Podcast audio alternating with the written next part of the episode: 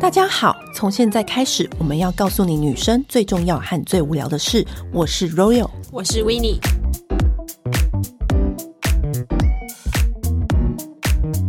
我们今天节目有大来宾来了，哎呦，很久很久没有大来宾，很久没有大来宾了。平常都是一些专业人士啊，跟我们两个人跟大家聊天，然后终于这次我们请到了现在最具人气的 KOL 阿蹦。嗨，欢迎阿凤。我刚我刚刚整个人是以抱着自己，然后偷捏两下，想说什么大来宾，两位你们你们不要这样子，我不是，你是没有，真的很谢谢。我要先 Winnie 姐，我先先谢谢 Royal 姐给我这个机会，因为她其实邀请我两三次，嗯，但是因为都可以分析出那个时候我委婉的没有回应的原因，是因为我觉得要分享自己的故事是需要准备好的。刚好姐在邀请我的那时候，是因为。我人生碰到了一个非常低潮的生离死别的事情，嗯，然后又加上第二次邀约，是因为我刚好开业，开新创业，嗯，所以刚好我在最忙碌跟最低潮的时候都没有办法正面的去回复这个邀约，嗯，直到我自己在活动上面遇到 Royal 姐，我自己的状态趋于稳定，然后整个人非常能够分享的时候。姐刚好就说：“哎、欸，来录 podcast 啊，你的声音很适合。”我就说：“我要。”你不觉得这样听起来他声音很适合吗？他很像那种以前做夜间 DJ 的那种。对，而且你就是很疗愈。我帮你带来一首《心太软》。这首歌好 好老哦，好老。而且而且，可是我觉得你的声音就是很适合。哦，真的吗？你很适合，谢谢。而且你平常就是借由那个 IG 跟读者很深度的对话，我、嗯、所以我就觉得化成声音，拜托，光听耳朵怀孕就是这个意思？不是，但是我一直觉得，嗯，你就是一个在不管在哪一届，你就是很会看别人优点的人。但是我说可能缺点，缺点也看得出来，但是你就是 对不对？全部扫描过了。但是但是你优，你就是很会放大别人的优点，然后变成卖点。哦，我觉得这是你的天赋哎、欸。嗯，好，那我这边又要开始讲到我一开始怎么跟阿蹦相遇。好，就是因为一开始最最最一开始的时候，我相信那个应该也是你小低潮的时候。哦。然后那个时候，他经纪人就是在跟我聊别的案子，然后聊完那个案子的时候，他经纪人就跟我说。哎、欸，Royal，你觉得那阿蹦，你觉得我要怎么把它设定这样？人设吗？对，人设、嗯。然后那时候我就跟他讲说，那时候还是好久好久好久以前哦。然后呢，我那时候我就直接说出一句：“他 TA 到底是瞄准谁？我真的不知道。哦”然后他经纪人脸就有点糟，有点僵，有点僵，因为那时候我还是大记者，你知道，我还可以说这种话。我懂，久以前呢。对，然后我就说他 TA 到底瞄准谁？我真的不知道。然后我说，我像我要有一些活动，我不知道我把它放在哪里呀、啊嗯？我不知道他要对准谁呀、啊？我说他应该要先找到他要对准谁，我们再来。去想说有什么活动适合他。对，经过一段时间之后，有传到我自己来，然后我觉得非常谢谢，因为我觉得每一个，不管是听现在的听众，或者是真的就是大家，我就跟大家都是一样的人，一定会经历一个。你自己不确定你自己可不可以这样发言，这样做自己。对，大家都已经在这个社群当中一直不断的倡导说做自己，自己开心最重要。对。可是我觉得很多像我一样这样的男生，嗯、或者是有这样比较柔软特质的人，其实一开始还是会拿捏不到我到底真的能不能这样做。我自己想要以经营的方式在社群上跟大家连接。真的就像 Royal 姐讲的，我自己也不懂我自己的 TA 是谁，有一点无所适从。对，而且我很想要变得更好，可是你不知道从哪个方向前进，怎么去，没有没有着手或出力点。我已经看到每一个人都在自己的康庄大道发光发热，可是我还是觉得啊，我的房间里面好冷。那个时候不管发生什么事情，都觉得哦，不干我的事。对，那是舞台是别人的。而且我觉得会变得有点消极，而且我觉得有时候业界是不管你是在哪一个业界，然后业界是很残酷的，这是正这是正常的。一开始认识阿峰的时候，就觉得他是一个好礼、好有礼貌、很温暖、很温暖的人，因为他长得很精致，嗯，很帅气、精致，所以一般人看到这样的人是会觉得啊很有距离感，有没有？而且他打扮的你知道很有型，对，然后你就觉得啊应该很有距离感，没有，他是一个非常有礼貌，而且他都记得你的名字，每一次看到你都是很温暖的话，可是你内心就会有一个问，当时我内心就会有个问题是，嗯、那他到底是给嗯谁看？给这 TA 是谁？嗯，然后直到有一次，嗯、你要不要讲？直到有一次，就是你真的转转变的那一刻，我真的转变的那一刻，其实有太，因为我觉得要尝试改变的人不会一下就改变，是一直不断的从。呃小东西开始去发掘自己。嗯，可是我真的人生有一个非常大的巨变，是因为我去英国旅行的时候，我在要回家的时候，我的朋友约我去一间酒吧玩，然后我那时候没有想太多，我就去，结果就看到台上有一个 drag queen。他是那个《RuPaul》里面第二季的第一名，是 Aquaria。他在台上里面大奔放的做自己，然后叫大家手机不要再录影了，就是活在当下。然后当下就看到他脱到就是只剩下丁字裤还是什么，然后就很 crazy。那那时候我就整个人的不管是人设或者是整个人的状态完全被他感染，我就觉得说我在英国我可以这么狂放的做我自己，为什么我回来我自己最自在的国家我却不能做自己？我回来的时候就刚好是我前经纪公司的举办了尾牙，嗯。我就跟发型师还有我的造型师说，我原本设定的那些妆跟造型我都不要了，我想要变成 Bonita，然后我要把旧发髻打扮成 Bonita。对，然后那时候所有人，包含我当时的经纪人，都不知道我要做这件事情。嗯嗯，他们都是在现实中在看到，他们都傻眼。然后我就在那一天，我自己设定了很多人设在我的心里面。嗯，但也就是因为那个。被推了一把的状态之后，我觉得我做很多事情，我就开始会很知道自己可以不用那么的紧绷，不用那么的拘束。因为以前你是不是会担心说，我做这样子的 Bonita 装扮会不会影响到我的客户？会不会有些人不喜欢？而且有些人有一些声音什么的。而且，而且我是竟然敢对着现实动态当中对着大家比中指，然后我还说闭嘴。你这个贱货，不是，这是不可不，我们可可不可以讲？可以可以 可以。所以你以前是，我是我，因为他以前是彬彬有礼路线。对，对我觉得彬彬有礼，也许可能礼貌这件事情对我来讲。我觉得是很重要的，因为在这个行业里面，你不礼貌，你真的没有饭吃。对对，但是我觉得我过去有点讲最直白，就是因为太怕得罪人，跟太害怕被忘记，嗯、所以会过度的太有礼貌，对，会过度的小心。我身边的好多好几个朋友都会直接说：“哎，你不要这样，你有点过头，会让别人觉得你很假。”可是我的个性又是那种乡下人的个性，又觉得说：“啊，不就是从小就是要这样嘛？”因为我是嘉义人，嗯、对我来讲，我爸妈他们到哪里都跟他说：“啊。”你要谦虚点，你要客气点，你才人家才会疼爱你，还是什么？所以我觉得在各种被逼到走投无路的时候，有点过头，然后小心翼翼了。嗯，直到我的人生人设出现了一个 Bonita，做自己，而且看到觉得可以发生的事情就发生，讲出立场，然后有直接的情绪都可以宣泄的时候，我觉得哇，阿蹦竟然在这个时间点里面有 Bonita 这个角色，我拿走了一点点呃勇气跟运气，放在自己的生活当中，哇。看世界完全不一样，你知道吗？每一个人对我都觉得说：“哇，你在这个时间点，你活出了你自己，而且你的 TA 越来越清楚。他们就喜欢你这样疯癫，对他们就喜欢你这样疯狂。可是你偶尔，而且他们就是希望听，喜欢看你骂人。对，他们喜欢看我骂他们萧伯、萧杂梦。对，可是。”可是是好笑的，好笑的，当然不是恶意的去攻击他。他们，我们而且喜欢他这种风格的人都知道他是好笑的。对，对就这么无聊或者这么烦的世界里面跟社会里面，做一些很舒压的动态，我觉得大家都很能接受。我反而觉得经营社群就是经营黏着度最重要的。嗯，所以我就发现啊，我的粉丝。比过去还要更喜欢我，而且更黏的更牢。嗯，那我自己在观察的时候，我就觉得说，哇，天底下能有这么开心的事情，就是你可以做你自己，然后你还有一票始终的粉丝跟随着你，那我就会告诉我自己说，那我就更应该好好照顾他们。嗯、而且我觉得这就是神奇的事情来了哦，嗯、就是自从这个角色出现之后呢，他开始卖彩妆。卖女生保养，啊、就是成为第一个男生 KOL，把彩妆保养品、女生在用的彩妆保养品卖到下下角。你看他以前到现在的转变完全不一样。因为我自己本身，嗯、我自己在分析我自己，很很像在看自己的履历吧，就觉得说。嗯因为我自己就是一个很爱打扮的人，嗯，小时候别人都说，哎，你为什么那么过度啊？比如说你到哪里你都要抹什么东西隔离呀，或者是一直到以前有屈臣氏可以逛的时候，买的就是粉底啊，什么什么，就是会喜欢打扮这件事情，在我的生是我是天秤座，就是爱漂亮爱过头了，对。对。但是当我自己开始有 Bonita 这个角色之后，我突突然发现每一个女生她们都仰赖着这种精神，所以。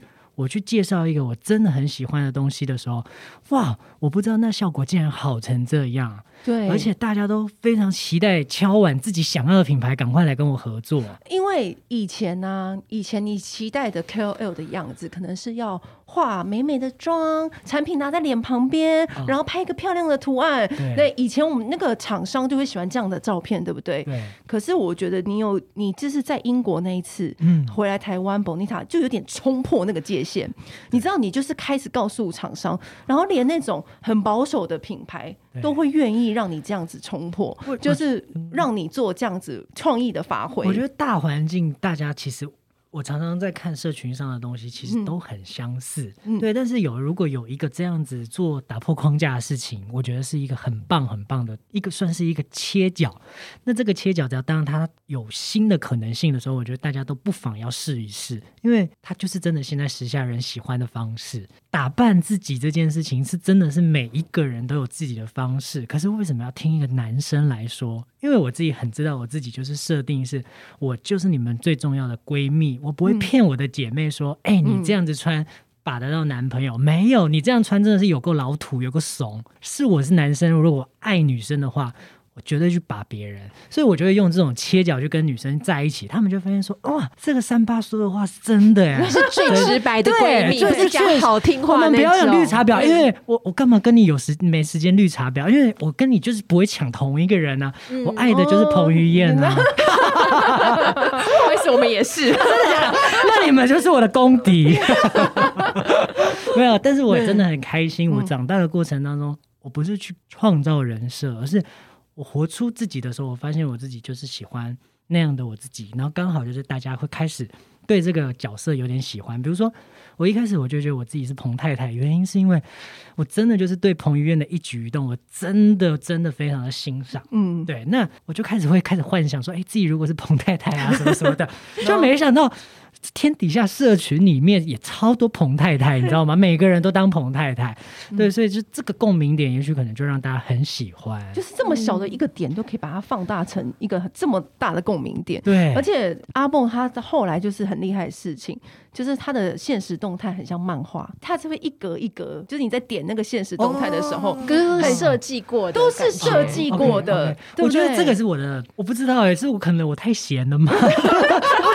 我觉得是你有用心，没有，我觉得这是一个巧思。对，因为很多不是这个业界的人，他有一次跟我说：“哎，我最近很喜欢看一个人的动态，他的动态很像一个那个漫画。”我就说：“谁谁给我看？”他说：“你看这个人的动态，就阿，他就调出来阿蹦的动态。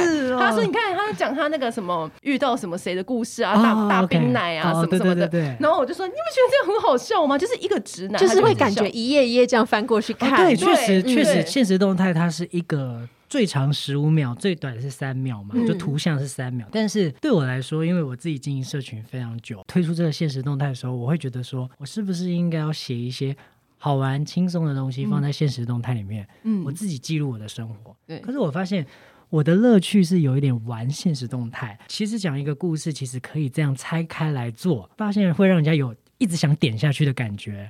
因为我收到最多最多的反馈是，现实动态已经变成虚线了，但是只有你的我会看完，我就觉得哦，这对我来讲是一个很大的很大的反馈。因为有很多的社群经营者，他们的现实动态已经虚线到一个你直接划掉的，嗯，对。但是我是会觉得说，嗯，那我应该这一则放在最后面。大家就会看得完，或者是这中间我应该要塞一些，就是会让大家哄堂大笑的。对，你现实动态已经变成一个起承转合了，对，所以它每一则每一则你都会拉出来做美术，对不对？处理排版，呃，排处理排版，我觉得我越来越不会刻意，但是我会塞一些梗在里面。原因是因为有可能是因为我是综艺节目出身的，我是大学生了没的班底。那以前我们就是，比如说像我们现在都。眼前有一支麦克风嘛？假设左边这边有一台机器，制作人就会在上面写着“不举手、不讲话，下一场不要来”。哇！所以我们手上不是都有 Q 牌吗？嗯、你就要想尽办法举手选我，Q 我，Q 我，Q 我，或者按插圈钮。嗯，你要一直不断的在这个十五个，因为一集就只有十五个大学生。嗯，你要在这十五个大学生里面脱颖而出，抢到一次发言的机会。你才可以有保送下一次录影的机会，所以对我们来讲，在我大学生，我觉得我好玩去录录影的那种状态，不知不觉你已经被就是 training，对你已经状态已经准备好，就是说哦，我就是要想梗，对，镜头才会拍我。四机其中有一机，只要对到我一秒，我下一集就可以再来了。所以你每一天就造成你的习惯，嗯、每一天都要想梗。对，但是我我觉得哈，因为很多人就问我说：“你那梗怎么来的？”啊、我就说：大量的过生活，而且观察每一个人的可爱的面相。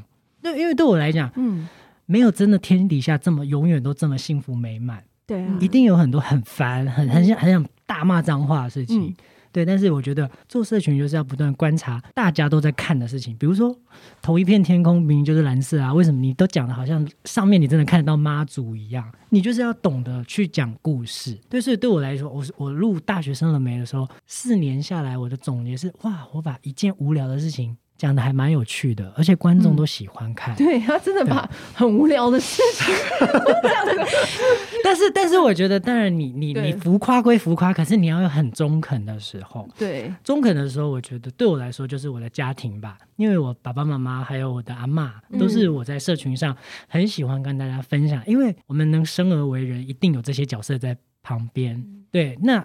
这些人就是我跟大家的共鸣点，有可能每个人家庭的故事不一样，但是我可以透过我跟他们的互动，抓到一点点跟观众的共鸣点，他不会觉得我的生活跟你的生活是分开的。嗯，我陈允泽在过的生活其实也跟你一样，会想家啊，嗯，会跟爸爸妈妈觉得有不耐烦的时候啊，会觉得我妈妈好烦，可不可以不要再这样子情绪勒索我了？嗯，对，但是我就是会把这些小故事用自己的方式、小品的方式分享出来。嗯，我的很多粉丝就会跑来跟我说，真的很谢谢你耶，因为我跟我妈长期都是很冰点的，但是因为上一次看到你的现实动态，我觉得我就传了一封讯息跟她说，好啦，照顾好自己。我就觉得，哇，你长期跟妈妈是冰点的状态，到你传了一封讯息给给你的妈妈关心她，那我就觉得我自己在这个时代里面成为意见领袖的样子是我要的。那你自己就是像刚刚讲到，就是说你创造一个 Bonita 的那个面貌出来，嗯、就是激发出来了你这个可以做自己的样子。然后还有就是你其实很大量在过生活，很有梗啊。嗯、你有没有担心过大家会有不喜欢你的时候？我觉得一定会有诶、欸，因为我自己有经历过在电视上的那种光环，嗯、走在路上大家都知道，哎、欸，那个是大学生的美的阿蹦。嗯、到这个节目没有的时候，走在路上别人说，哎、欸，你看那个阿蹦啊，然后别人说谁？你看，他说就那个啊，就是你这些 murmur，你其实都会到现在都还记得到。有人喜欢到不喜欢这个阶段，我觉得我自己曾经体会过。嗯，但是我觉得不要迷失在这个喜欢跟不喜欢。对我来讲，我自己长大的智慧是告诉我说，我身边我爸爸妈妈从来没有不支持我的梦想。我告诉他们我想要往这个方呃这个方面去发展，他们就支持我去念华冈艺校。对，然后我想学表演，我就去学；我想要去哪里哪里，他们就是尽可能用他们的方式来支持我。我有一票很喜欢、很爱我的家人在嘉义，他们都当我的后援会。我想的就是这些。不喜欢我的人，那就算了，因为我觉得社群真的是越来越分众。嗯，你今天不喜欢我也没关系，反正我的世界里面有很多喜欢我的人，而且我也在照顾着他们。对，所以其实你心里只要想着那群喜欢你的人就好了，不要放大别人的不喜欢。对，因为我真的在我的嗯、呃、整个算追梦吗？也不算，就是一定会记得别人说的不好的话。比如说举例，以前我的心里面的阴影就是我不高，嗯，所以我在鞋子里面都会塞鞋垫。嗯，对。那曾经我在节目上就是整双鞋子的鞋垫就这样被拿起来，然后。镜头还大 tag 说鞋垫王子这种，那我这个心里面就会很很压力，很不舒服。但是节目效果嘛，大家就反而记得你啦，然后就觉得你很好笑啊，你鞋垫被看到出糗很很可爱，什么什么等等等。可是有一些观众他们会变成幕后的那种键盘黑手。他说：“哦，他就是没有鞋垫摸不到冰箱的那一个人啊，或者是什么啊、他就是很娘啊，哦，或者就是哦，他自己也没没谈过多少恋爱，可是却在节目上分享男女情事，他以为他自己是情圣哦。攻击的时候，我也会很走心啊。甚至我刚刚不是有分享，跟两位姐分享说，我很喜欢跟。”我家人的互动分享出来吗？嗯、到现在我最致命，然后最不想说的就是，因为那个时候我知道我阿妈的病情，对，那时候主治医生跟我们讲说，阿妈真的真的再怎么努力跟幸运，也就只有两个月，嗯，所以你要好好做好心理准备。当时我觉得那时候就姐看到，就是我是一个 KOL，、嗯、我已经有很多商业的层面合约啊，或者是合作都在已经身上，我毅然决然跟我当时合作的经纪人说，我要回嘉义这些工作。能在我的能力范围取消的都取消，如果真的不能取消的，我再想办法回来台北工作，把它做完，我就回去陪伴他最后生命当中的倒数。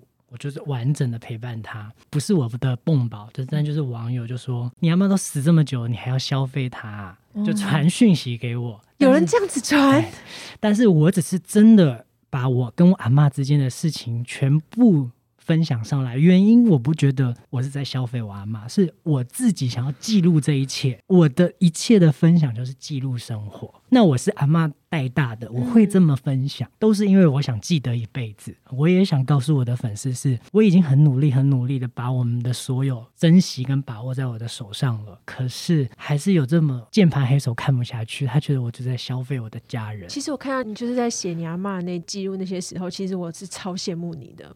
因为我的阿妈是早十年，她大概十年前就离开了。哦、然后那个时候就是呃，社群网络啊什么的这些也没有像现在这么的发达，而且那时候我在很忙很忙的工作里面，嗯、就是我没有办法花很多时间去陪她。嗯、所以其实那时候我看到你，你不是还要制作一个短片吗？对，然后还要作画啊什么的。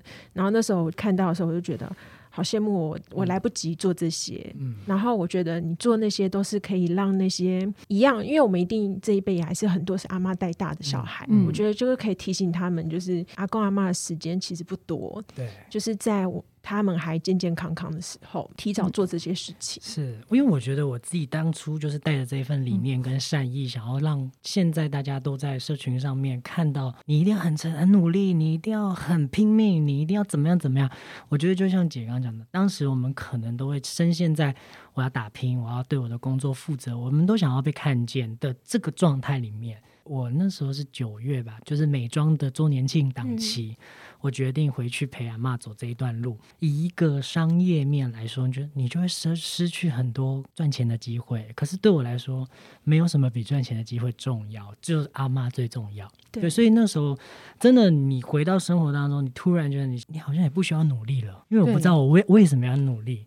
我以前会想着，如果有一天我可以去演戏，我阿嬷就可以想我的时候打开电视台看我演戏，这是我很无聊可是最真实的梦想。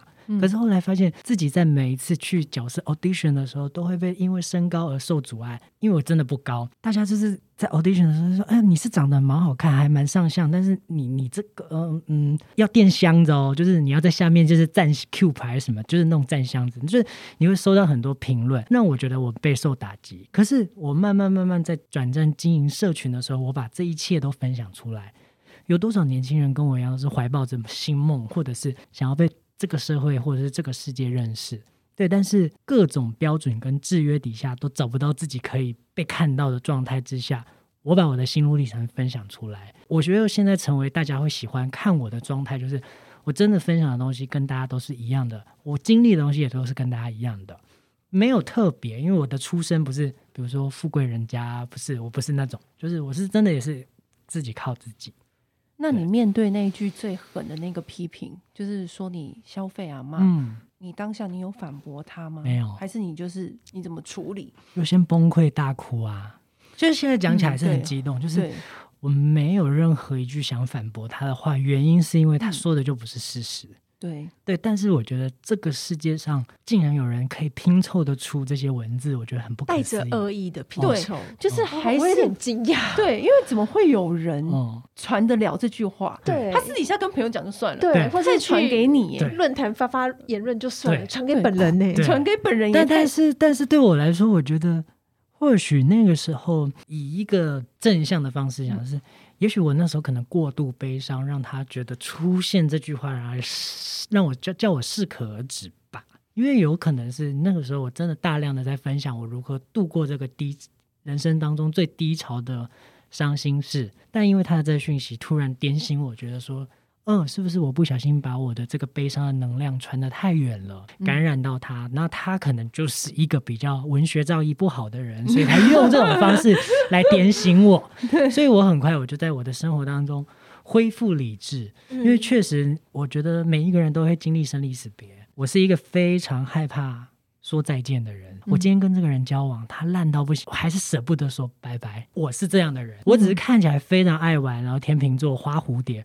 可是我对于一个感情，我是有一种带着那种传统妇女的那种感情。真的，我就是有那种，我跟你怎么了？我就是好你的人了。这种对，所以我会觉得说，我对于情感，我就是很难 say 拜拜。但是我人生遇到了一个最这么最重要的人，他跟我分离了，我。第一次真的这么近距离经历这种生离死别，太难了。整个过程当中，我就觉得说不行，我一定要振作，我要把我故事全部都记录下来。也因为这封讯息沉默了两天吧，那时候完全都没有在社群当中出现，真的完全没发任何动态哦。可是我每大概三十分钟、四十分钟就会收到一封讯息说：“你还好吗，班长？”嗯，你 OK 吗？大家都担心你。对对，然后我才发现说，哇，原来我成功了，你知道吗？因为不管跟生活当中周边的人分享，我就说。如果有一天我们，因为我们都是每一个人都是老天爷在帮我们决定我们自己嘛，嗯、除非你去做一些很危险的事情。但是我就说，我在睡梦中常常睡前我都会想着，如果我的天命就只到今天晚上，我都觉得我很值得，因为这辈子没有做过真的人生最大的遗憾，我没有去接触到，因为我陪着我最爱的人走过了人生最后的一段路。我爸爸妈妈他们在最需要我的时候，我已经可以成为他们的依靠。我自己在我自己的世界里面，我也一直活成我自己。我觉得，如果真的是今天、明天我就要去当天使这种，我都会觉得哇，我现在过得很值得。所以我就带着这种信念在过生活。我觉得每一天你觉得很踏实。嗯，但是当然有这种讲到这里，你们觉得你是不是过度正面？但是我觉得我是一个小时候走在路上，我看到别人说你可以，你很棒，我就会记得这种话的人。这这些话就会打动到我，就是这个广告体质。嗯，别人觉得说 对，OK，你很棒，我就记得 OK，你很棒。但是关起门来，很多时候是因为我自己的梦想没办法支撑我永远相信我很棒，所以我把这一段故事记下来。比如说，我们刚刚分享说，我去试镜别人那面有难色的时候，我一辈子都记得。可是我就换一个方式来成就我自己，然后来让我自己发亮。我去时装周的时候，每一个台上每一个 model 都帅到让我疯掉，你知道吗？却是我们在分享。看时装周的感觉是什么？每一个人都来问说：“哎、欸，你觉得这一季的设计怎么样？什么什么的？”我才发现说：“哇，我自己也已经成为一次真的是一个意境领袖了。”嗯，对，所以我是真的觉得我自己是天公啊，就是很幸福，嗯、然后可以做这些事情。这就是我觉得有有一个道理，还蛮值得。就是因为他心是正念的，这是一种可以吸收的能量，哦，对不对？就是你，你这就不会被这种正能量化吸引，自然而然，你的整个人的心就是正念，你也会被正面的事情吸引。我觉得他也会散发出正能量，影响别人。因为我觉得我们在这个行业也有很嘴巴很贱或很黑暗的时候，我自己也有那种坏嘴巴过。可是我自己在挑选我自己的工作伙伴或团队的时候，我会发现说不行，他的哪一个语评论或者什么让我觉得我不能接受，所以。我我就算我再有广告预算，我还是想要给这种比较笨拙的人。然后，可是他的心，他他做事情虽然有一点一板一眼，但是我想跟他一起工作。长大很开心的一件事情，就是你可以选择你身旁的人是谁。我就是用这种方式在做任何事情，所以我希望我周边的人也是这种这种事情。那刚好真的就是物以类聚哦。那个人他来，他就突然变成我。人生当中的光明灯，在某一个事情的时候很低潮的时候，他突然某一个现实动态就可以感染到我。那你现在就是已经算是一个很成功的 KOL 了，然后也 拥有一定的话语权了，有很多人在看你。你自己有没有什么很想要达到的目标？我觉得讲讲起来，你们可能觉得很不可思议，就是因为刚刚还没开录的时候，两位姐就说：“哎。”你怎么还没做 podcast 啊？拜拜了，我觉得很简单，就真的用最好姐妹的方式跟我说。但是我真的说真的，我是一个非常想要开语音频道的人。语音频道，哦，这个是我真的那时候我就告诉我自己说，我三十岁要送给我自己跟我的蹦宝一个礼物，是我真的很想有一个语音频道。原因是因为我真的太喜欢跟大家聊天了。我们每一天都看似一样，但其实你可以过得很不一样。来吧，开吧，对啊。可是因为因为对我来说，这个需要一个时间计划。因为你也知道，它光是一个现实动态，就是可以，你知道。然后现在每一个人都是说要成为 YouTuber，要成为 KOL。对，你自己有没有身边有朋友，年轻一代的朋友想要这样子？那你你想要给他们的建议是什么？除非你家真的非常有钱，或者是真的很幸运。但是我必须说，努力现在已经是基本条件。你想被这个社会或被大家看到，真的是最基本的。我当然不是说为什么讲有钱，不是说你要炫富炫到不行，而是是做网红、做 YouTube，他们有基本的生活门槛。你不可能每天只拍内容而活，因为在一开始根本没有任何的商业之道。你真的只能从兴趣去发掘你自己是谁，可以在这个圈圈里面带领大家认识什么内容。你要想的非常清楚，再来就是你的才华大到不行，厉害到不行，值得在网络上说嘴，别人还会给你掌声的。我还是会对这类有憧憬的人呢，我会告诉他们说，先有一份稳定的收入，嗯，然后再用其他的闲暇时间去做你最想做的事情，不要为了自己想要成为网红或 YouTube，然后就饿死，然后可是却变成负面能量的。影音创作者，因为我有看过很多想要成为 YouTube 或者想要成为网红，他们私底下的那种黑暗面，心心态已经不正确到不行了。因为他们会开始觉得说，哎，怎么大家都这么成功，我都没有，开始在羡慕别人有的。因为我自己曾经经历过，我也真的是，我户头里面就二十三块。大学生了没之后吗？之后，然后呢？你户头二十三块，真的，而且长达一年多，而且我当时还寄人篱下，在我的。另外一半家里面有收入，但是因为我们入不敷出，入不敷出，为什么？所以马上又变成二十三块这样。因为我们一直在追求高规格的动态，嗯，静态，你要拍出最不一样的东西。可是，在我各方面自己还没找到自己，摸索不到自己的时候，嗯、我真的就只能硬做乱做，到最后跟公司结账的时候，你还要给他七万块。真的，因为拍摄费什么费？你拍摄费，我们帮你找来最顶尖的人拍，可是你还是很矮哟，你还是你还是没有办法对镜头做你最自在的时候，观众看也看不懂，厂商看也看不懂，编辑看也看不懂。我就在那个阶段里面，我一直觉得我一直撑着撑着撑着撑着撑着，可是到最后，我真的想好了，我要去做雾眉师。我的朋友。好姐妹，她在雾眉，你要去做物美师？她就说：“陈云泽，你今年生日，我送你去韩国当那个学雾眉，你回来，你的粉丝这么多，你就帮他们物美就好。”然后那时候我是疯狂在健身，我还想着我要开健身房。你问炒饭，我当时还跟他说：“如果我开了健身房，你来当我柜台。”他那时候说：“好啊，好啊。”我那时候人生就觉得绝望到底，我觉得我应该要转职去当健身教练或物美师。物美师。那最后一道防线是、嗯、我这么爱漂亮，我就进去一间医美，告诉他说：“我想来当这边当咨询师。”那一年你怎么撑下来？就是我相信我自己有一天一定会发光发亮。这句话超级渺小，现在讲起来会觉得说不可思议。可是我那、嗯、那个时候就觉得说，我还是一样，就是我是广告体质，我就是有被这句话放放在我的心里面。我觉得他就是那一次英国回来突破他的界限。对对对，真的是。而且重点，我觉得还有一个心态是，我后来我很放松的去追求我要的，都永远在羡慕别人，嗯，可是我都没有想着，都没有准备好别人怎么给我机会，所以后来我就很自在的在做，对我自己，然后很认真的在分享我自己喜欢的东西。那我在这个过程当中，我可以收刮到很多别人看到的真心。我真的，我就是如果以人类图投射者来讲，我就是开始变成，我一直以前都是去主动邀请说，哎，Royal 姐，你有什么工作机会给我啊？我可以，我可以。嗯嗯、到我都不出声，我都做我自己。若若姐来邀请我，哎，我突然雪片般飞来的广告邀请，或者是各种的邀请，我就突然觉得说，哇，我自己察觉到我自己的整个人生的状态很棒，这个阶段这样就好了。对我来说，我已经很感恩了，我不需要再去急着开门跟大家说，哎，我是谁，我可以帮忙做什么什么什么事情，我不用，我就是做好我自己该做的事情。会找我工作、会给我机会的人，他就是一直不断的出现。这是长大的过程当中才有的智慧。像我下个月要三十岁了，好紧张。对，但是你要我在二十三岁讲出这些话，我讲不出来，因为我二十三岁，我只想着我怎么更红，我的追踪人数怎么更高。你有没有发现呢、啊？就是成功的意见领袖，他们是不会去。思考说，为什么他有我没有？为什么我的数字没有怎么样怎么样？嗯、然后为什么那个厂商找他给他我没有什么之类的？你一直这样想，一直这样想哦，你就会发现成功的状态是怎么样吗？你一直不断的在想说你要怎么去做内容，做好看的东西，做最自己最舒服的事情，嗯、然后什么这种时候，你就会发现你的钱默默的进来了。同意，对，同意，对，机会也就这样一直啪啪啪啪。对对，当你没有去想着。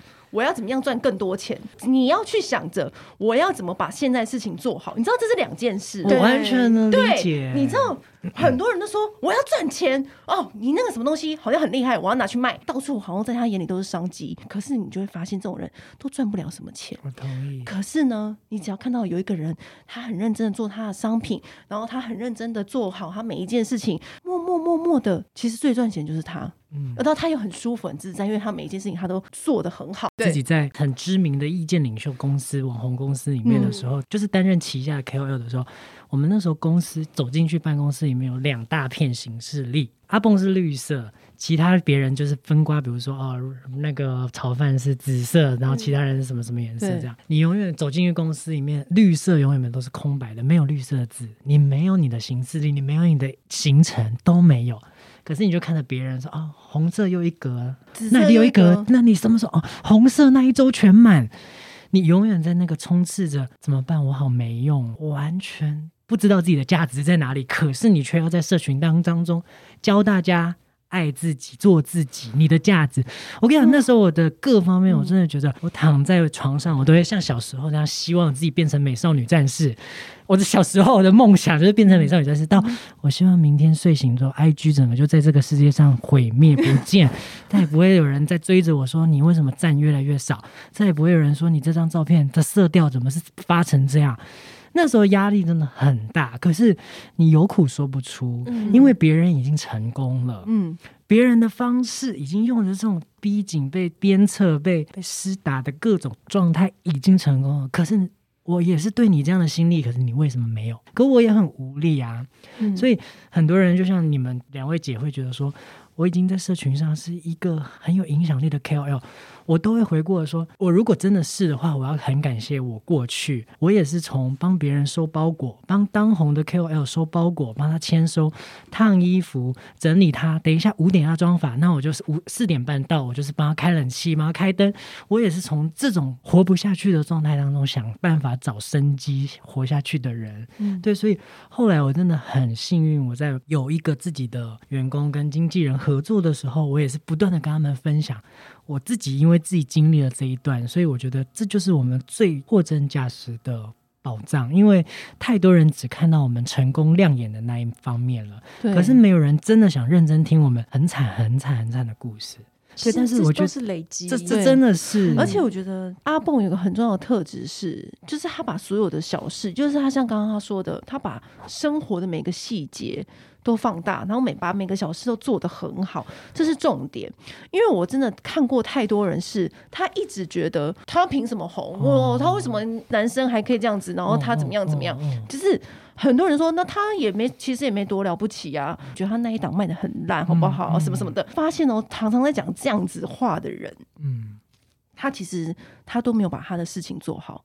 什么厂商约迟到，要 po 的 po 文也迟到，讲这样话的人的时候，我就会跟他讲说：可是你为什么只看到他这一面？嗯、你知道他的 po 文，我跟他约十七号，他是十五号就交给我。嗯、我跟他预定现实动态，他帮我做了一个贴文，你有吗？嗯、你还在那边跟厂商计较说：啊，他少给我这些钱，我但不才不要帮他多发。嗯你做到了吗？嗯、你没有。你如果一直去抱怨，然后一直想这些，可是你有把自己该做的事情做好吗？对，我觉得每个人都有可能，因为在社群网站太容易被看到亮丽的时候，所以对大家也有无聊打发时间嚼舌根的时候。对对。但是当你要嚼别人舌根的时候，你要先问问自己，你真的有资格去讲吗？当然，娱乐消遣这种。姐妹讲的那种话题，那种骂骂后男生或干嘛的，觉得别人很瞎这种事情，我也常常在跟我的姐妹分享。可是我觉得每一个人都有自己难的地方，是别人看不到的。嗯，但是你要攻击别人那些弱项的时候，你要想想看，你自己真的很棒吗？因为对我来讲，就像你们两个看我，你们就觉得说，哎，你现在很成功啊，不不。可是对我来讲，你知道要发起一个自己想录语音节目这种事情，对我来讲很难，因为你已经有太多事情让你分身乏术，而且你要顾虑的东西不是只是简单说做不做的事情，嗯，执不执行的事情，而是很多人就觉得说啊，你要做一个 podcast，然后这么单薄哦，内容这样哦，就是如果你你跑出这种声音的时候，我觉得很不确定、不安全，所以我觉得我自己心态还是有所难的地方。可是如果别人一直攻击那些弱处，可是却没想着。其实我也没准备好啊。嗯，所以我在我的社群上，我是跟很多蹦宝分享，我都称他们为蹦宝，就是我说我们很容易看到别人的长处，但是看到别人短处的时候，就想要揪着，然后打，然后想要放大他的短处，然后被看到，都是因为我们心里面有太多的嫉妒了。我觉得是社群网站虽然。轰轰烈烈的东西很多，但是我觉得小品才是真的伴随我们人生的。每天文字，我没有什么，我没有什么在素材了，我就是压一个底色，绿色的底色，白色的文字，我就可以跟这个世界连接。愿意上我的车的人，就是坐好坐满，而且我们会一起达到我们要去的地方。你说，哎，来左边看白沙湾，哎，来右边看巴黎铁塔。我是可以用文字来带领大家一起去体验酸甜苦辣，然后所有的各种高潮低潮。但是如果在这个路途上都看不惯或不能接受的，那你就下车没关系。这对我来讲是一种现阶段的安逸感，可是却是我最踏实的做法，因为我真的看到太多人想要胖胖胖，这很累。观众也很累。那像就是做一个 KOL 这样子，每天经营啊，嗯、而且你就是发的也是很频繁，嗯，你会不会有疲乏、倦怠的时候？有啊，因为我在上个礼拜吧，我就自己觉得自己很傲慢，嗯、因为慢嗯，为什么讲傲慢？是因为我太生气了。我那一天才把我家里面收到干净到像精品屋、样品屋，可是为什么一下个楼拿个 Uber Eats 上来之后两三个包裹？我觉得为什么堆家里堆满这么多东西，好烦！这个声音一出现的时候，我就觉得说不行，我要打嘴巴。我觉得这个是一个很傲慢的心态，因为我记得我自己以前 完全都没有包裹，对，完全没有包裹，而且我收到一双袜子，我竟然开心了两个礼拜，我就觉得。我在那个阶段，我收到这个礼物，我这么开心。可是为什么我心态跑到了现在被宠坏的感觉？对，我就觉得说，不只是我，我觉得很多真的很知名的 KOL 应该也会觉得很烦躁。但是怎么去面对这个心态？我对我来说，我就会告诉我自己说：你要想想看，你在没有资源底下的时候，你做的这么开心，你被看到了，所以这些人才宠你、爱你、养护你，该怎么办？所以我就想了很多方式是。最后，真的只有一个方式让我觉得最踏实，就是我把这些东西分散给需要需要的人。比如说我的蹦宝，他们在经济能力没有那么允许的状态之下，我知道他想要喜欢，我可能会记他的生日。因为我们都可以连接到账号进去看，很多人的账号是比如说什么什么什么一零零一，那就大概是他的生日。对，那我们就是会定期的可能会寄送一些公关品给粉丝，有你才有我的这种互动方式。对，那对我来讲，蹦宝的反馈就会像论文一般，你知道吗？他大学毕业有没有缴这么多的论文，我都不知道。可他对我的感谢是这样，我就觉得说。啊，谢谢，就是我至少有把这个东西送给了真正比我需要的人。那当然有很多真的没有办法去剖析的状态是。真的就会有职业倦怠，欸、不想发文的时候怎么办？对我来说就是不要发文，对，不要想那么多，不要想太多，不会，你不会给自己压力，就说我今天都还没有发什么，我是不是会被丢在世界？以前会，我是不是被淘汰了？以前我，以前我的，以前我的某一个我很尊敬的人，他跟我讲说，你在社群上三天不讲话，就等于你三个月不讲话；你在社群上三个月不讲话，你就代表着说这辈子可能大家已经忘记你。然后你第一任已经跑在你前面三天了，什么什么的。而且还有一句话，我永远都记得，就是。进步跟退步跟被淘汰就只是一线之隔，那你当时的压力是好大好大好大，但就是说不行不行，我今天晚上九点一定要发一个什么，那明天早上中午十二点一定要发一个什么？没有，我觉得现阶段就是放轻松，自在的做你想做的事情，然后真的就会有观众。其实我觉得他刚刚讲的就是。分享感谢跟这个整个正向的理念是很好的，像粉丝不都会给你很，我常常看到粉丝会给你一些很长很长，因为你分享家人，你分享你的礼物给他们，无论你分享什么东西，心灵或实质的东西都好，他们都会给你很论文般的那种感谢。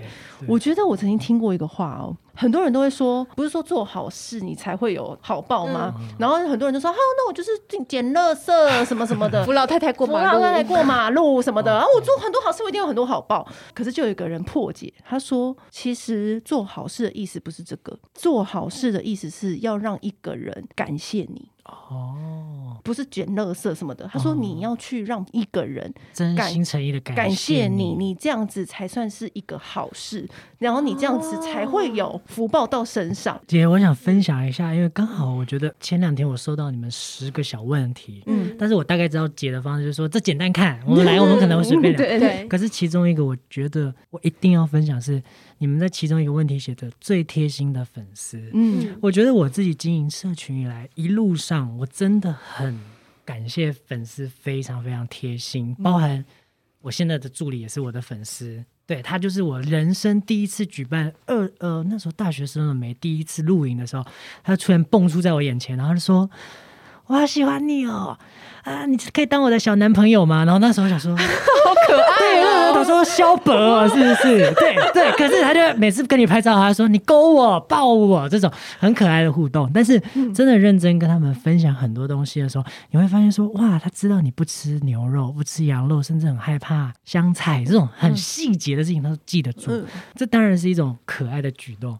我人生在我最刚刚在最低潮，我刚刚分享嘛，最低潮、最绝望的时候，我遇到超贴心的粉丝。是，如果你真的很心爱的人被医生说你只剩他只剩下两个月的时间，你会不会手足无措到一个不知道怎么办？嗯，我那时候就是真的在面临那个状态的时候，我的粉丝突然传讯息跟我讲说：“嗨，阿蹦你好，追踪你已经长达六年的时间，我是振兴医院的护理师，我帮你预约到了。”呃，跟院长还有什么什么什么，呃，可以就是了解阿嬷病情的的的会议，还是还是预约？我忘记、嗯、那个时候就有一点类似神明出现在我的眼前这样子。他有说，因为这个预约有有需要阿嬷的健保卡，所以你可能要你可能要拍给我。那他还秀自己的护士证，还是自己的，就是他表明他的身份不是为了要骚扰我，嗯、而是他真的看感受到我的无助，他想帮帮忙我。他在文末的最后，他还备注说。不确定会不会成功，但我们一起努力，我们陪着你一起。这是我，这是我人生到现在都鸡皮疙瘩。对，而且你知道我在阿嬷的加护病房倒数倒数要签放弃急救同意书的时候，我是这样，你们现在一定不敢想，但是我当时是哭到抖到那肩已经可以打到我的耳朵那种，真的很难过，很很整个人紧绷，我哭到不行，抽泣到不行。可是我签的时候。有一个粉丝，他本来可能是在一二三床顾病人，在阿嬷的那一床的护士交换了十分钟，他跑过来，他跟我说：“阿蹦，我知道你是谁，你一定很难过。”嗯，我爸爸他自己哭，他说：“我爸爸在经历我要帮他签字的时候，也非常非常的两难。”对，但但是我觉得签这个很真的很痛苦。但是他当时就是整个人的状态是陪着我一起的时候。我才把我陈允泽签在那个上面，对对，所以对我来说，我觉得就像姐讲的，就是我可能以前在经营自己的时候，我是为了商业，想要赚钱，想要养家，对。但是我后来我发现，我用的方式是一直有一点广结善缘，让这个世界上真的喜欢我们这一派语言的人都在一起。所以我遇到的人真的都对我非常的好，嗯，对。所以我那时候真的觉得，我人生在最绝望的时候，能够走过这么。大的低潮是我的粉丝，还有我的家人，嗯、还有爱我的人带我走过来的。嗯，所以我在分享任何事情的时候，我都会想着这群人的样子，群人对。那所以。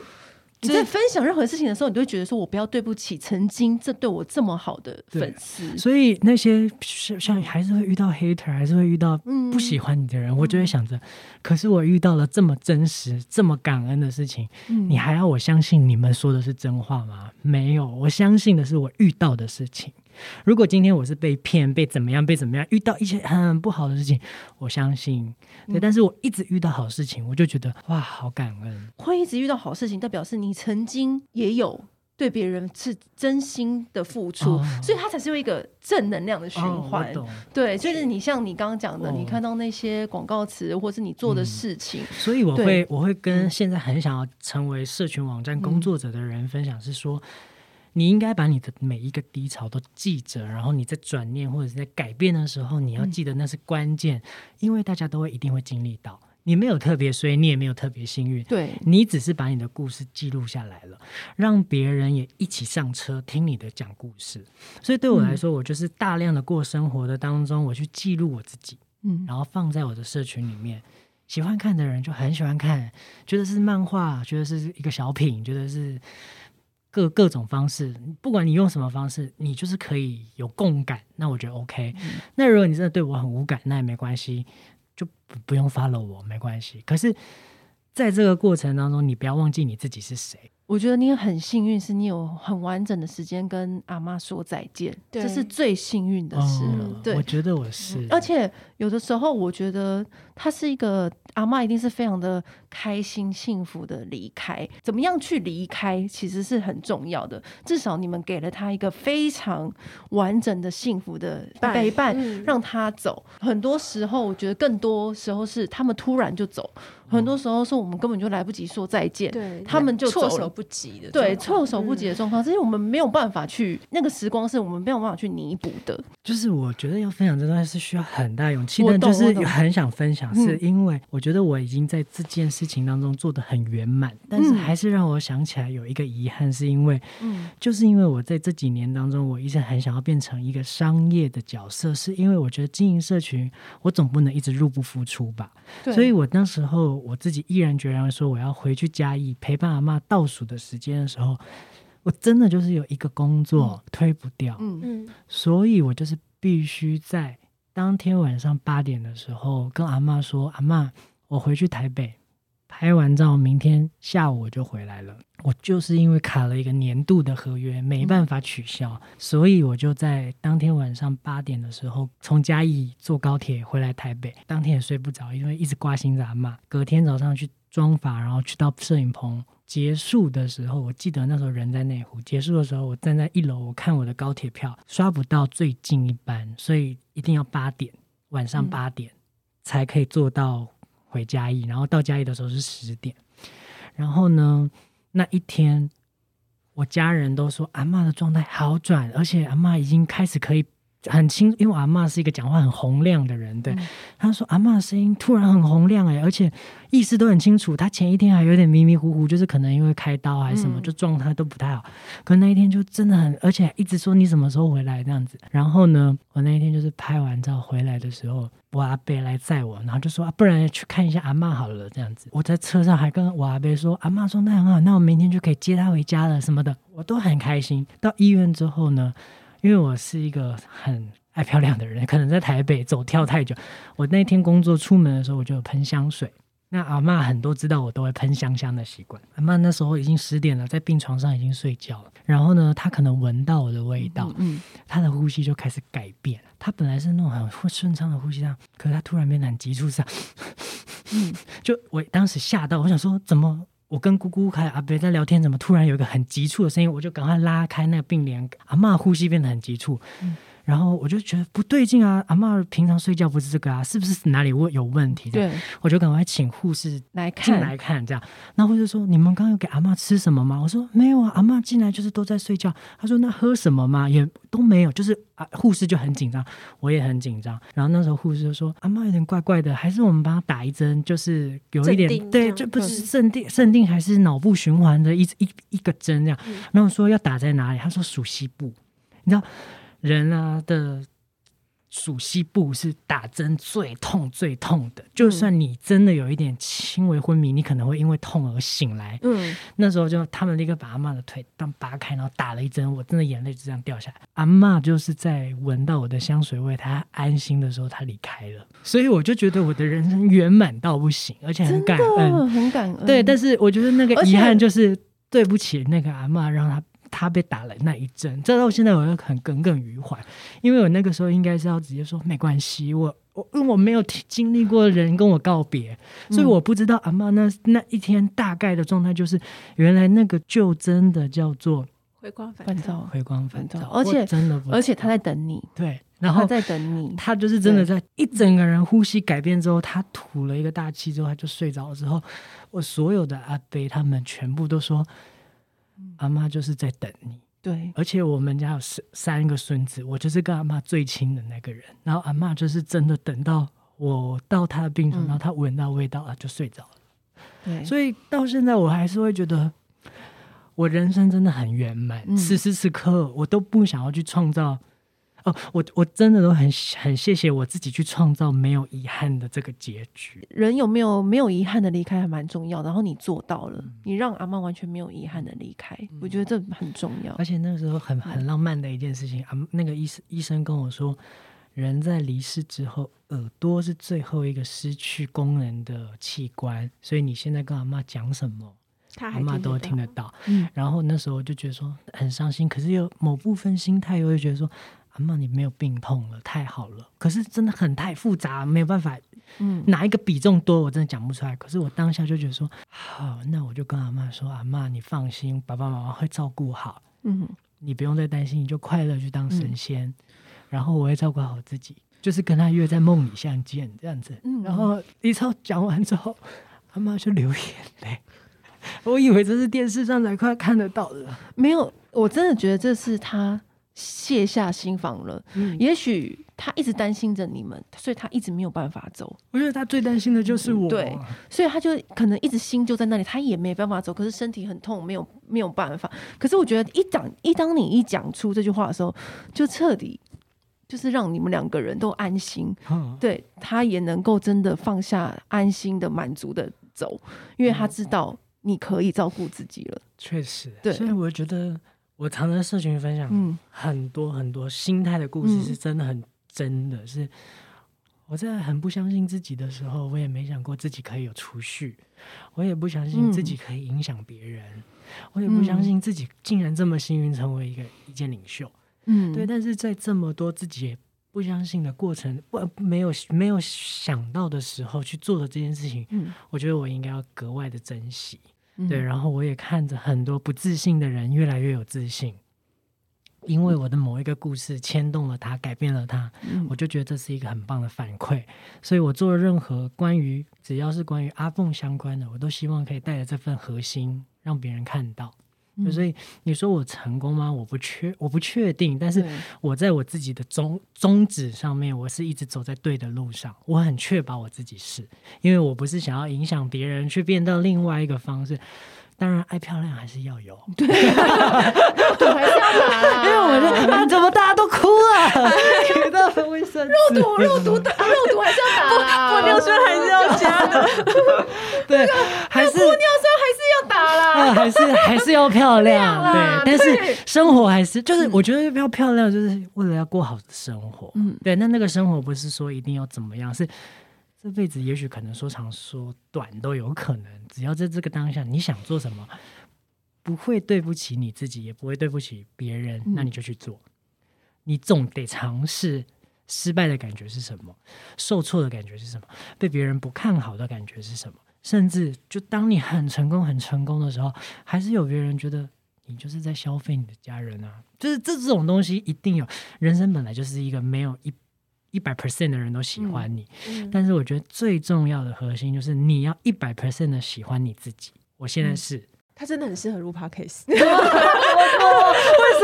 讲完结论是这个。对啊，我觉得你这你可以开一个那个蹦加心灵鸡汤的那个，真的吗？对你真的很可以。我觉得，因为你是一个很有故事的人，嗯、应该是说每个人其实都有自己的故事。可是你有没有从这些每天的日常、这些小事，每个人都会经历的过的？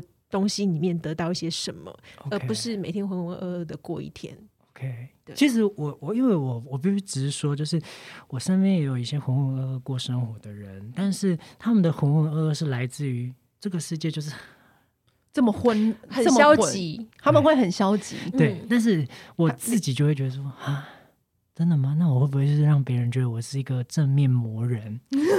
对不对？就是会让别人觉得这样子。我觉得，我觉得其实，我觉得大家要认清楚，这是选择。OK，对，因为我觉得你要正面的过一天也是一天嘛，你要负面的过一天也是一天。像我自己就很清楚，我就是一个懒人，嗯、所以我对于别人就是很光鲜亮丽的生活的时候，其实我会知道那是他背后付出很多努力去得到的。嗯，你不要说别的，他光投胎可能他就是比人家跑得快的精子。嗯，对对。然后，所以我不会说，就是觉得说，哦，我我很嫉妒他或什么。嗯、你看到人家很好的身材，每天这边大秀身材，你不是要说他什么时候三八，那么爱露，嗯、或者说他什么就是整形？哎，拜托人家整形有钱有勇气，你有吗？嗯、也许你没有。嗯、那你什么都不愿意做，躺在那边，那又想要好身材的话，怎么可能？真的，天下没有白吃的午餐。对啊、嗯，他的管理可能非常非常的厉害。我其实看到你们像你们这样子很认真在经营社群的人，其实。我每次看到的不是说你们的战术有多少，留言有多少，有多少厂商找你们。我看到的每一张，我都觉得你们好累，好辛苦。哦，确实，因为我们自己以前是编辑，Okay. 然后我们就是经历过，就是呃拍照啊，然后写稿啊什么这些程序。我知道那每一张漂亮的照片背后，你们付出了多少。嗯，然后我觉得其实现在有很多酸民是，因为他们可能看到你们生活很厉害，嗯、过得很缤纷，可是他没有想过这其实。经历了多少辛苦的累积？嗯，因为像我之前是跟我的那个好姐妹们，就是一起去拍照，拍了一个闺蜜纪念照这样子，然后她们都没有经历过这样子的拍照，没有，甚至可能以前可能拍婚纱，也就是。我就人去，然后可能就是被指导一下就拍了，可能成果也没有很满意。可是像我的话，我就是真的很认真，就制作一份企划书，然后帮忙找帮大大家找好 reference，然后设定好妆法，然后跟摄影沟通，跟妆法沟通，后面修图什么细节，他们才看到说，哇，原来要弄好一张照片要这么多细节。对，真的，我觉得是重点，是因为很多人没有看到别人。背后的努力，同意。对，所以我觉得我也很常在社群网站上面跟大家分享幕后的过程。嗯，真的不是不是那么容易，一张好看或看似很轻松的照片，其实背后真的付出了很多很多的辛劳。甚至如果你很喜欢一个摄影的风格，你是需要花。一大笔钱去邀请他，甚至他还可能不接你的案子。真的，你你不知道背后的那难处是什么，嗯、所以我真的觉得，不要看只看到别人的光鲜亮丽，也许你可以更有智慧，是看到别人光鲜亮丽的时候或背后，他其实有多少的努力，而且多费力。我觉得持之以恒蛮重要的，哦、确实确实对。因为他就是很坚持，他在领二十三块的时候呢，一年二十三块，一年领二十三块的时候也是做这件事情，然后到现在赚了很多钱，他还是持续的做这件事情，就是因为有些人很容易放弃，对，而且有些人很容易怕丢脸。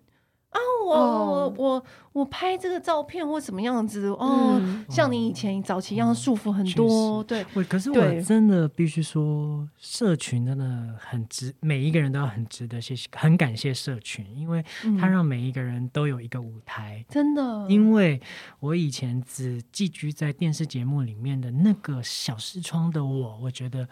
我就是活在综艺节目的框架里面，嗯、还有各种人设的包袱里面。嗯、男生男偶像就应该要怎么样怎么样？对。嗯、可是开始有这个舞台，有社群可以发声的时候，其实我也是在用我自己的年少轻狂去接触。我不知道我这样的用语大家能不能接受，嗯、我也不知道我的这个呈现。他愿不愿意买单？可是我也是一踹再踹，再试再试，对，我才发现说哇，原来很感谢社群给了我舞台，给了我观众，嗯、甚至让我有所收入，可以去照顾我心爱的人。嗯，对，所以我觉得我们每个人都很想在这片领域里面发光发热，或者是挣一块饼吃，这都是很正常的心态。嗯、但是你应该要想的是。你要用什么样的核心去影响别人？嗯，只要你很确定你自己，你一定有饭吃。嗯，我觉得，由于我们的话实在是太多了，所以我们刚刚决定呢，要分成上下两集。真的很开心，阿蹦难得来跟我们分享这么多感人的故事。我们刚刚真的一边录一边掉泪，还有他当 KOL 从以前走到现在。那么下一集。